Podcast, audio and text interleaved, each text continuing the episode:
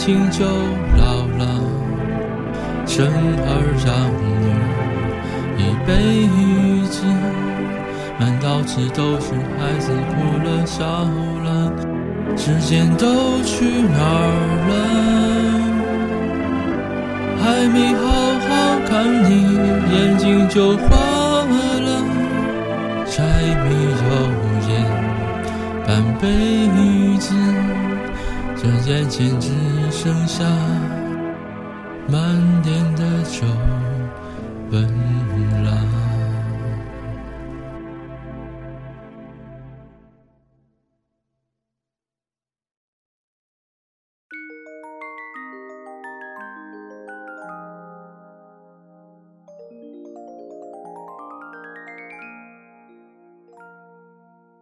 欢迎收听《思思的月亮，叔叔的心》。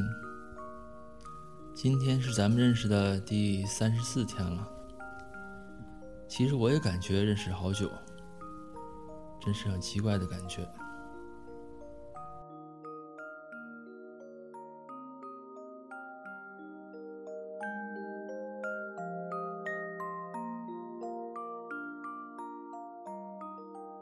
我一直希望。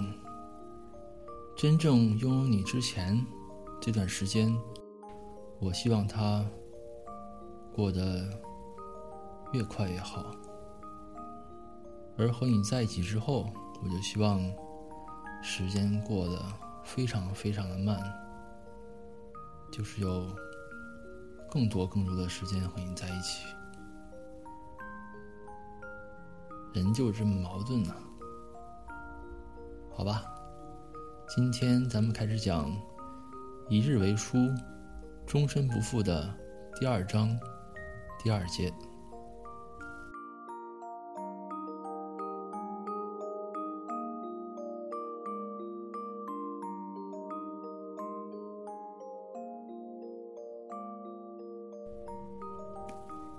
莫北赶到学校的时候，韩青正趴在教务处的办公桌上。无聊的捏着一支钢笔，写写画画。听到他的脚步声，条件反射的抬起头来，然后又想起来自己正身在何处，随即瘪瘪嘴巴，重新没精打采的趴回了办公桌上。莫北唇角勾了勾，视线转回到。不苟一笑的教务主任身上，含笑承受他因为经验而有些失态的上下打量。修长的双腿并拢，中间不留一丝缝隙。低沉声音回荡在办公桌里：“你好，我姓莫，是韩青的监护人。”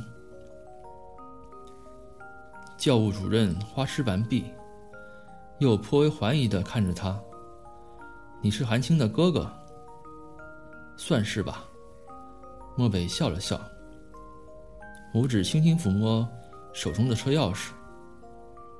我的电话里面听说，韩青犯了校规，可以具体说一下是怎么一回事吗？教务主任显然已经对处理这种事情轻车熟路，轻咳一声。板了脸说：“我们抓到韩青和另一个男生手拉手在操场上遛弯儿。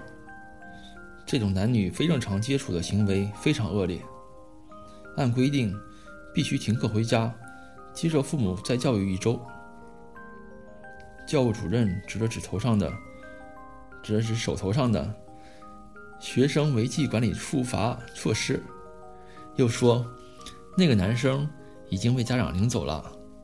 韩青一直是个好学生，乖巧懂事，还是班长。他的行为对全班同学也起到一定的带头作用，这样影响非常不好，对他自己的学习也有弊无利。希望你能好好教育。漠北略略收敛了笑容，做出认真倾听的模样。我知道了。之后，教务主任临时被人叫出去，只留下漠北和韩青两个人。韩青还是不理他，自顾自地用钢笔在一张纸上圈圈画画。漠北走到他身边，被他察觉，他唰的一声把纸张护在怀里，扭过身来，戒备地看着他。漠北失笑：“纸上有什么秘密？我不能看。”韩青很鄙视地看着他，告诉你是什么秘密，那还是秘密吗？漠北哟了一声，露出一点似有若无的笑容。难道是那个男孩的画像？韩青继续很鄙视的看着他，我才不喜欢他。那干嘛要一起去遛弯儿，还手拉手？虽然不喜欢，但也不讨厌。韩青套用他曾经的话，还接着给他举例：你对那些什么白白云云、蓝蓝天天也不喜欢。还不是照样交往。这次一向能言善辩的漠北，难得也有词穷的时候。他顿了顿，又顿了顿，试图找出两人的相异点。青青，你和我不一样。韩青咄咄逼人，哪里不一样？这话题谈论下去有点危险。漠北尽力委婉表达出自己的意思：你是女孩子。可我不是，他说的很含蓄，韩青却已经听懂了。他瞅着他的眼睛，问：“除此之外呢？除此之外哪样？”韩青眼底有点失望，正巧碰到教导主任推门进来，他把书包迅速往他怀里一扔，手端端正正搁在膝盖上，继续当他的乖乖女。韩青被老师遣送回家，和漠北两人一起回家的路上，韩青的脾气反倒比漠北还要大，始终都沉着脸，不乐意理会他。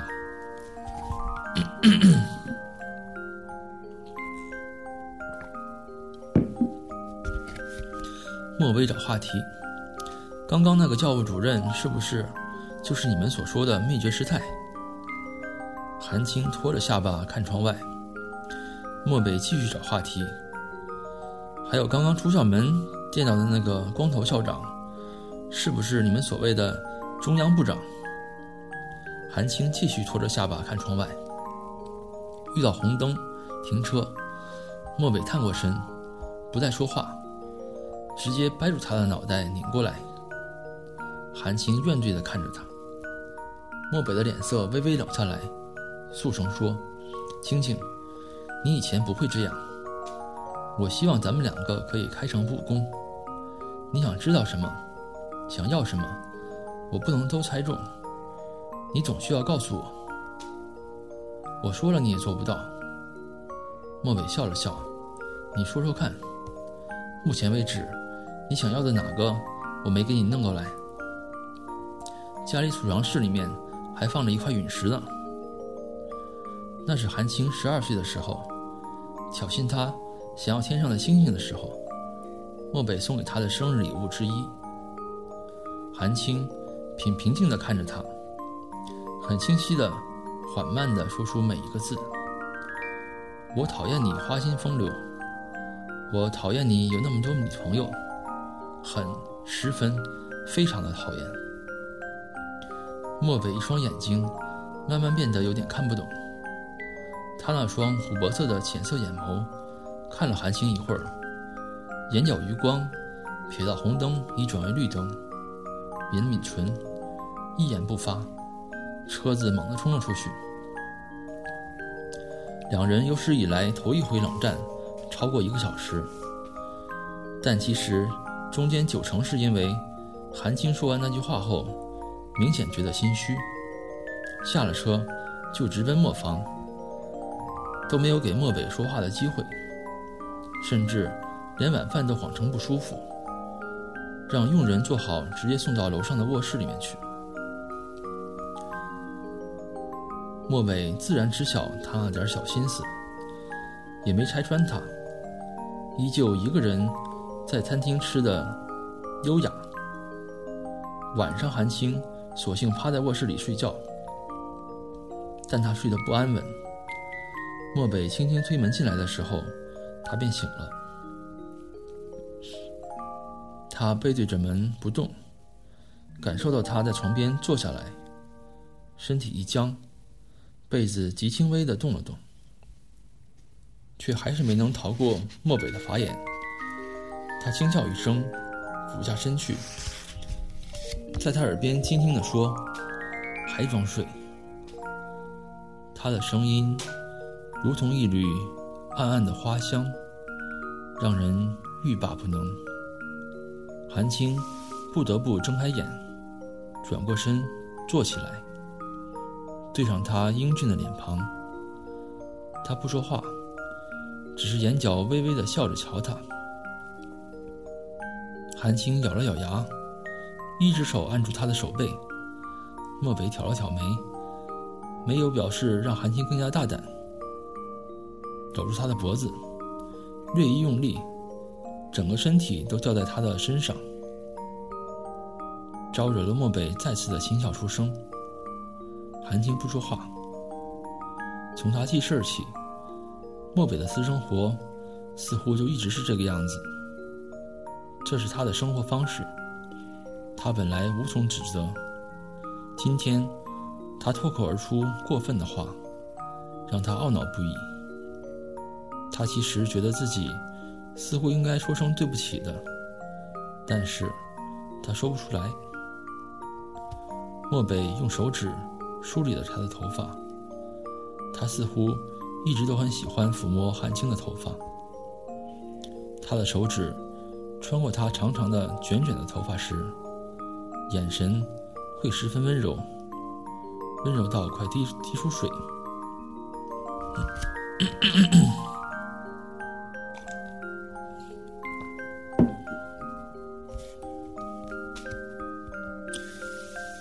清静，韩青枕在他的肩膀上，他突然开口：“我以后不会再交那么多女朋友。”韩青猛地推开他。寻找他的眼睛，以及他眼睛眼睛中的诚意。莫北微微一笑，但一物换一物，你也不可以早恋，不能像今天和男孩子一样胡来。韩青一时间有些震动，眼睛直直地盯着他，似乎有点不能相信。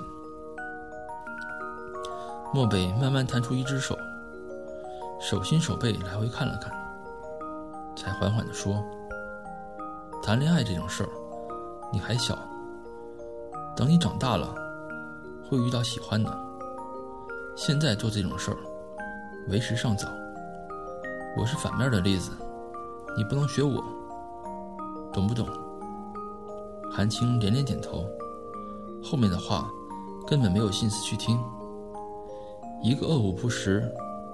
一下把漠北压倒在床上，眼中的热烈和高兴不加掩饰，花瓣一样的嘴唇弯起来，声音娇气又骄傲：“小叔叔，你果然是我的阿拉丁神灯。”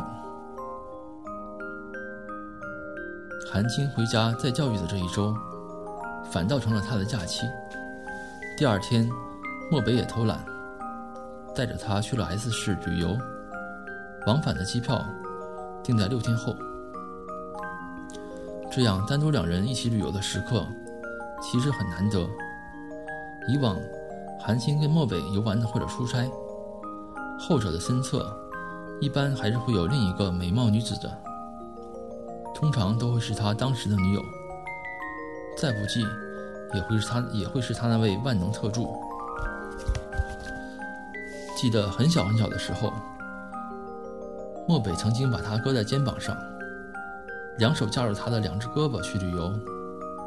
韩青最后睡着，趴在他的脑袋上，口水还流了一路。再后来，就变成漠北一手拎着女友的包，一手牵着她。再再后来，比如这两年，则又变成了旅游的出玩的时候，韩青自动隐形。漠北和韩青下了飞机，早已有人在等候。见到漠北小跑过来，满脸堆笑的迎接。韩青拽紧漠北的手指，发现接机的五个人，除了三位能说会道的主事之外，还有两位站在一旁，只微笑不说话的花瓶小姐。她睫毛闪了闪，一言不发的和漠北一起上了车。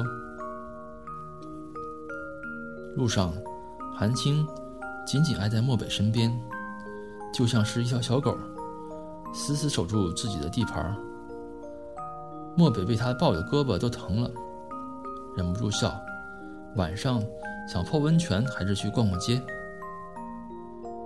前面主事有些欲言又止，漠北抬眼扫了扫他，说：“什么事儿？”我们今天晚上给您办了一场接风宴。漠北嗯了一声，扭过头问韩青：“想去吗？”韩青的回答是一声不大不小的呵欠。漠北笑了：“我知道了。”于是，两人便被一路送到酒店套房。韩青洗了澡去睡觉，漠北则撑着下巴看期货，看了一会儿觉得无聊，又玩了一会儿更加无聊的俄罗斯方块。这款游戏是韩青下到他手机里的。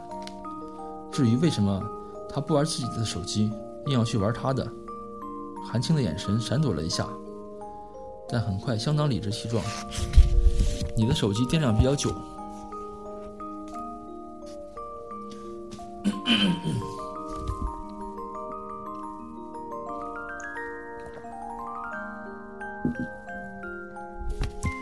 漠北又相当无语。玩了一会儿，他自己都觉得自己真是相当无聊，于是便靠在沙发上小休息了一会儿。又过了一会儿，他觉得眼前像是被一团阴影遮住，伴随而来的还有阵阵洗发露的香气。猛地睁眼，果然是韩青站在他面前。小公主睡饱了，连脾气也变好，弯着腰，笑眯眯地望着他。你干嘛不去床上睡？她穿着宝蓝色的睡裙，头发长长的垂在身前，眼睛亮晶晶的，明显心情十分好。说完，还很有闲情的去摸她长长的眼睫毛。他摸她的，漠北则歪着头，定定瞧了她有十秒钟，然后勾了勾唇角，假装被他很大力的拉了起来。咱们去吃晚饭。两人都不怎么饿，捡了一家幽静的会馆吃东西。刚一进入会馆，有一架古筝静静置于屏风前。漠北路过的时候，随意拨了几根弦，又扭头似笑非笑地看了韩青一眼。韩青却立时会意，他摆明了就是在嘲笑他。前几年学古筝。半途而废的事。他当时看一场电影，便爱上了这种古代淑女必备乐器。然而又在学习了一周之后，跟着漠北东奔西跑去了各地旅游。回来后对他就再也看不上眼，疏于学习，也疏于练习。他的敷衍态度，甚至还激怒了家庭老师。后者甚至被他折磨得愤而辞职。这也算是韩青干过的一件大恶事。韩青脸上有些挂不住，拧起一双秀气的眉毛，低声嚷嚷：“你不能一概而论，我的钢琴和小提琴都学的不差，好不好？”漠北一副懒洋洋的态度往前走，我可什么都没说。韩青的钢琴和小提琴。百分之八十都是由漠北亲自教导。在韩青八岁到十二岁之间，他霸占他最多的时间，就是别墅里的乐房。漠北是个好老师，耐心细致，谆谆善诱。漠北的手指修长漂亮，在琴键上跳跃的时候，轻快如流水，就像是精灵在起舞。是韩青最难忘的回忆之一。漠北拉小提琴的时候，眉眼间沉静专注，拉动琴弦动作优美高雅，是韩青眼中最美的画面之一。这哥们真是什么都会啊！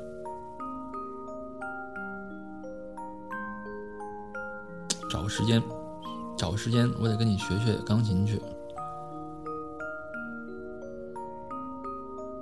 啊，好想学！现在这个这个工作简直太无聊了。我以前应该去，也和你一样去考艺术。不过好像像你们这种学艺术的女生，一般都不喜欢学艺术的男生，是吧？那从这个角度上来说，我的选择还是正确的。不过我还是喜欢钢琴。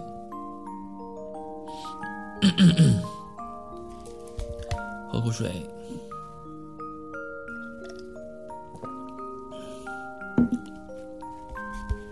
哎，其实我怀疑呀，就是我每次讲到这儿的时候，是不是你都已经睡过去了呀？我后面讲的你还能听着吗？明天早上起来给我汇报一下。嗯，咱们继续。漠北指导韩青弹琴的时候，他坐在左边，韩青坐在右边，两人一大一小两只手，按照乐谱。由慢到快的演奏出一曲《欢乐颂》，他的身体随着轻快的节拍微微摇摆，漠北也随着他的摇摆而摇摆。红彤彤的夕阳下，乐房玻璃窗拉出两条斜斜的、长长的影子。美好的，假如生命就此定格，大概韩青也不会觉得遗憾。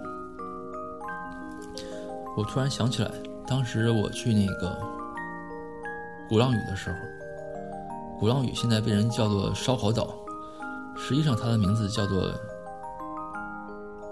音乐岛吧，应该是，就是是在以前的话，上面很多那种艺术家，学钢琴的、学小提琴的，在上面待着。后来被开发成旅游区之后，就特别惨了，上面全是烧烤，全部都是。然后我去那个鼓浪屿嘛，当时我就转啊转，就找到一间琴房，然后我就进去了。进去一边有一个姑娘在弹琴，我就坐那块儿听了，大概有个半个小时吧，就只有我一个人听，因为其他人全都是去吃烧烤了。我觉得真是感觉很怪呀。到哪旅到哪旅游，中国人到哪旅游都是那个呃。拍照、吃，然后购物，就没别的了。我觉得鼓浪屿上最好的地方就是那个面朝海的一个沙滩，上面一个小房子，里面有一个姑娘在弹琴，特别好。以后有机会你也弹给我听啊，我特喜欢。嗯，说到哪儿了？我在这儿。会馆里装潢十分典雅。漠北和韩青在服务生的引领下穿过走廊，突然听到一声不确定的问句：“漠北。”一个和漠北差不多年纪的女人站在走廊一侧，见他们同时转过头，目光瞬间变为努力压抑，却依旧压抑不住的些许激动。莫北上下打量他两眼，沉吟片刻，便念出对方的名字来：韩冰。韩冰已经恢复了镇定，笑了笑，很有些自嘲以及嘲讽的意味。真想不到，你还能记住我的名字。漠北将这句话自动跳过，上下打量他一眼，真巧，你这是已经吃完了吗？韩冰笑盈盈地望着他。我自己一个人还没吃饭呢，你请我吧。这很有些不速之客不请自来的意思，但对方已然提出来，对待女士一向寡情却也绅士的漠北，还是很快适应了局势。又来又来了一次三人行，这次晚餐表面上吃的十分和谐，但实际上，大概人人都很不爽。漠北笑得如沐春风，他的笑容一向天衣无缝。韩青看不出他的内伤程度到底几成。韩冰本来也笑得十分温婉自然，但看到漠北一直在为韩青夹菜、添饭、叫服务生的时候，最后也撑不住的笑容垮下了几分。而韩青自己也相当不快。他本来认为难得和漠北一起单独出游，漠北这几天应该只属于他，却没想到还是遇到了敌人，而且这个敌人似乎还是和他们同一班飞机回到 T 市。中途，韩冰去洗手间，韩青单手撑着下巴，有气无力地问漠北。这人什么来路？小小年纪记性这样差。漠北头也不抬，剥了只虾自己咽下去。韩冰曾经是你莫伯母给我介绍的相亲对象。按照你莫伯伯的说法，韩冰门当户对，漂亮大方，高智商、高情商，名声也好，是他最青睐的未来内定媳妇儿。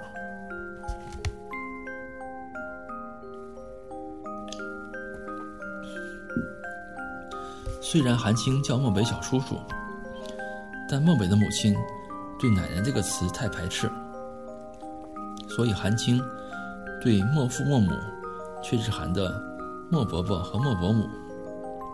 韩青顿时冷下脸，这么重要的一号人物，居然我都没听过，为什么没人告诉我？嗯，老头子竟然没告诉你吗？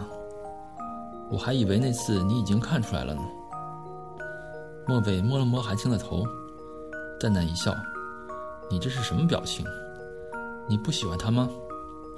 嘴巴撅得都能挂勺子了。”韩青顺势抓住他的手，抓得紧紧的。“那你以后会娶她吗？”漠北想了想，还不知道。韩青对这个答案很不满意，瞪了他半晌，恶狠狠地咬了他一下虎口。我也去洗手间，说完就跑了。后面两天，韩青和漠北一起去了 S 市海上的小岛游玩。小岛内绿树郁郁葱葱，自来水和电力供应充足。韩青和漠北在岛上的别墅住了一晚，晚上燃了蚊香，并没有蚊虫叮咬，但韩青依旧睡不着，直接导致第二天。在小岛上游玩时，精神恹恹的。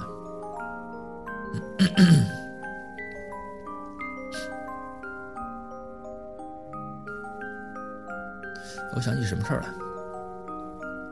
对，说到小岛，我想起来了。以前传说中，听我妈说的，说是在离锦州很近的一个地方，有一个很漂亮的小岛，叫做什么岛来着？彩虹岛。反正名字也挺好听的，忘记了。然后是啊，比如说咱们想去嘛，那上面是有一片树林，很小的一个岛，大概就是一个足球场或者更大一点吧。上面有一片小森林、小林子，然后林子中间有一个泉眼，就是有淡水。然后呃，咱们就背着一袋大米，背着油啊、盐啊的什么的过去。过去之后，渔船送过去嘛，送过去之后他就走了。然后一周之后，他再过来接咱们。这一周的话，咱们就在上面住，上面还有一个房子。然后晚上的时候，那个旁边就全都是那种，呃，那种厚厚的海带嘛。然后晚上打电筒就能过去抓大螃蟹，据说特别好。当时我就特想去，一直都没去成。嗯，我觉得以后得找这种地方去玩，肯定蛮好玩的。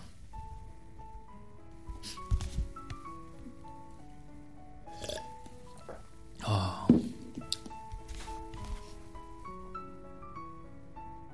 嗯，我走到哪儿了？我在这儿。道路旁边有险险维持平衡才可以走过去的细细独木桥。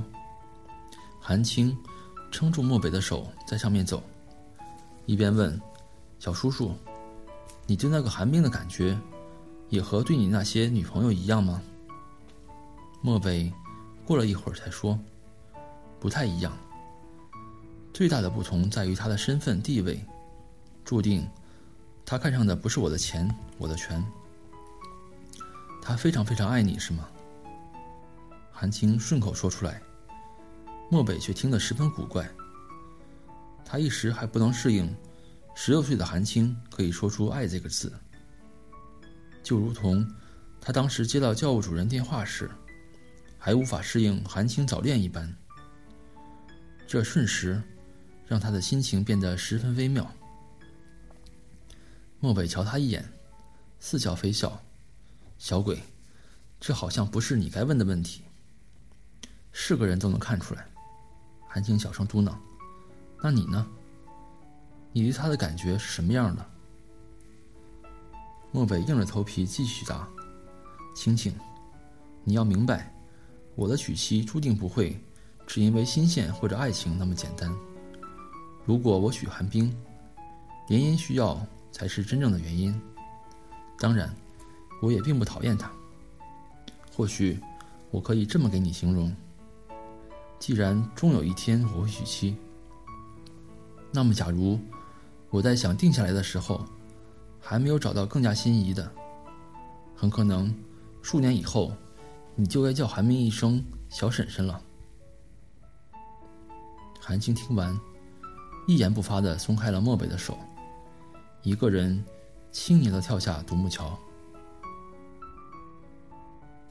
好了，这个第二章就讲到这儿了。晚安，亲爱的思思，我非常非常的想你。